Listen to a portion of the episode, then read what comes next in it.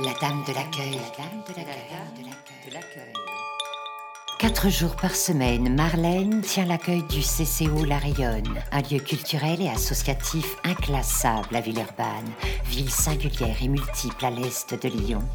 Dans ces semaines si courtes, une cascade de rencontres, d'événements et de paroles remplissent ces journées. Prenez donc cinq minutes qu'elle vous le raconte. Ça s'est passé un mercredi soir. J'en suis quasiment sûre parce que je me rappelle qu'il y avait du monde dans le hall de l'accueil et de la musique en fond sonore qui venait de la salle de danse. Ça devait être Sidekick ou les 10 ans du festival Arlesia de Les Argacos, je sais plus. Mais bon, en tout cas, ça grouillait de gens nés dans les années 2000 et l'ambiance était effervescente. J'étais dans mon truc, je répondais sûrement au 103e mail de la journée, et j'aperçois du coin de l'œil une jeune personne toute illuminée qui explore le hall, genre Indiana Jones qui découvre une cité perdue.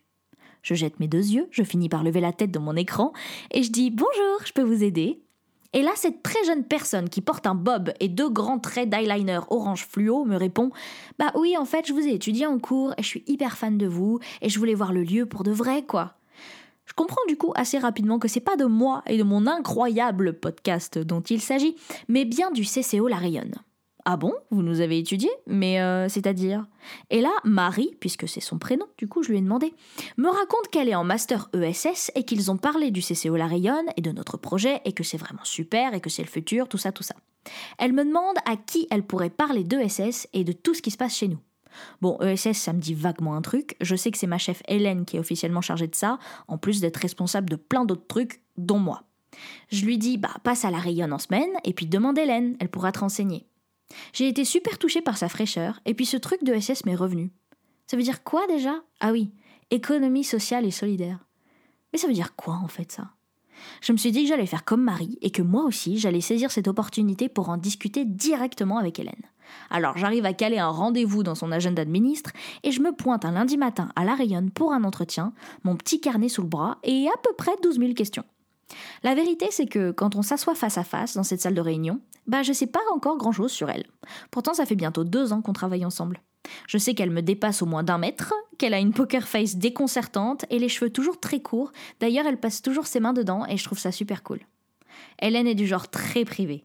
Et maintenant que j'y pense, c'est pas quelque chose qu'on voit souvent dans la culture.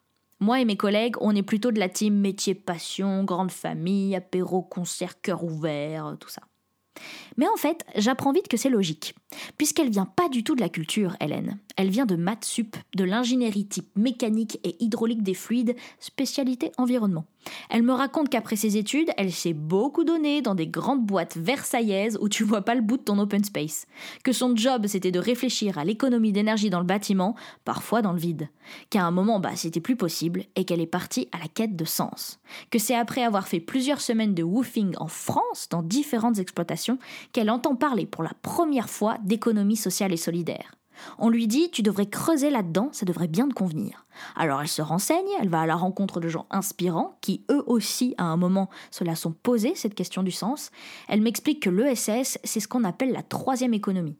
L'économie ni classique ni publique, celle qui veut remettre l'humain au centre plutôt que le profit. Elle me dit que c'est super vaste, que c'est mouvant, que c'est collectif, et qu'il y a une volonté de faire les choses différemment. Elle m'explique qu'après ses expériences sur le terrain et ses rencontres, elle a repris ses études dans l'ESS justement, en alternance, qu'elle s'est penchée sur l'entrepreneuriat, sans grande épiphanie, et puis qu'elle s'est dit que quand même, ce serait bien que les associations soient plus autonomes vis-à-vis des financements publics. Alors elle s'est mise à faire du consulting à ce sujet auprès d'Asso. Mais comment on se retrouve à être chargé du pôle ressources et développement ESS au CCO quand on faisait du consulting dans tout sauf la culture? Comment tu t'es fait avoir? Je lui ai demandé. Elle a rigolé et elle m'a dit que j'avais choisi les bons mots. Il faut que vous notiez que j'aime beaucoup la faire rire. Comment on atterrit au CCO alors? Eh ben, on t'envoie une annonce d'un poste cool, dans une structure qui porte des valeurs similaires, et on s'embarque dans une aventure qui coche toutes les cases qu'on cherchait dans un job. Du travail sur le terrain, des missions variées, et tout à faire différemment. Je la questionne sur sa place au CCO et dans le monde, sur ses problématiques du moment. Elle me dit qu'elle se demande souvent est-ce qu'on va dans le bon sens? Est-ce qu'on a les bonnes personnes pour faire différemment? Est-ce qu'on fait bien les choses? Est-ce qu'on les fait assez bien? Est-ce que c'est même possible de les faire assez bien? Je crois que j'aime faire rire Hélène parce qu'elle me bouleverse. Il y a des gens comme ça, c'est pas facile à expliquer.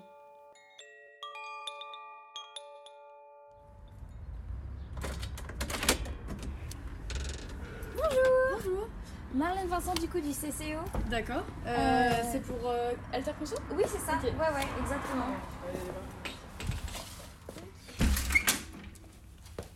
Et puis alors, c'est marrant parce que le lendemain, j'ai reçu un mail de Alter Conso.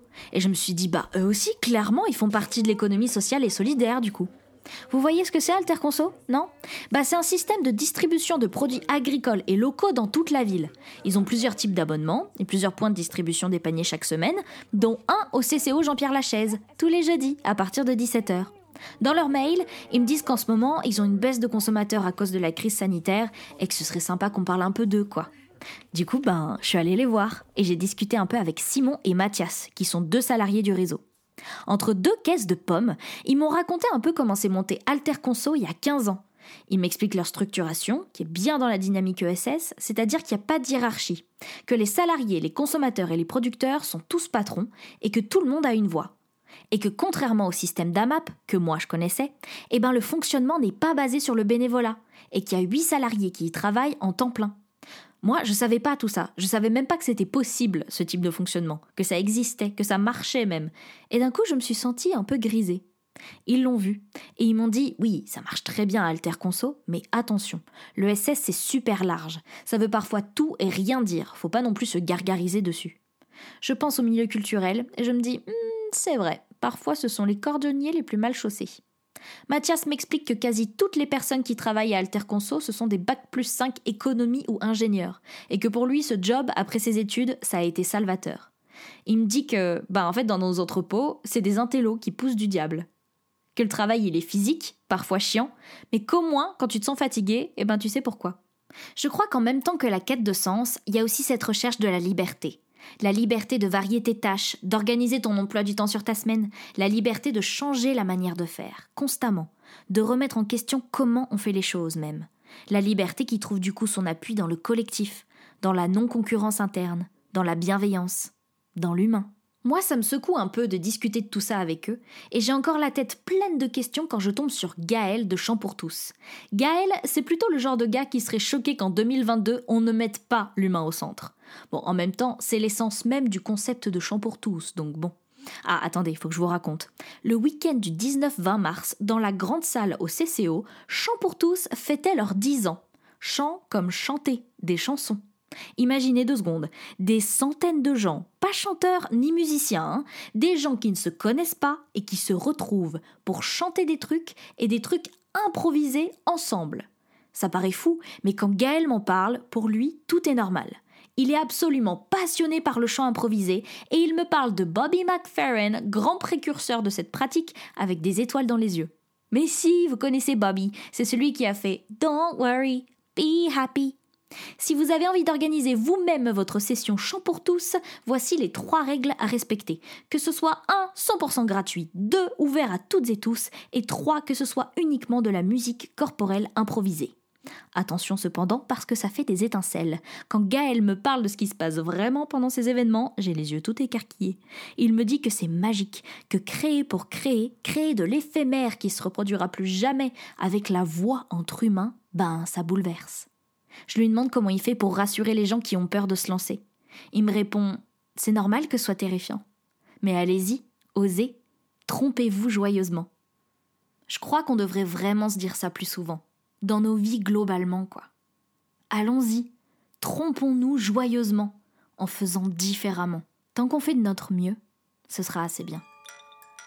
À bientôt ici, au prochain épisode, ou bien dans mon bureau bocal au CCO Jean-Pierre Lachaise.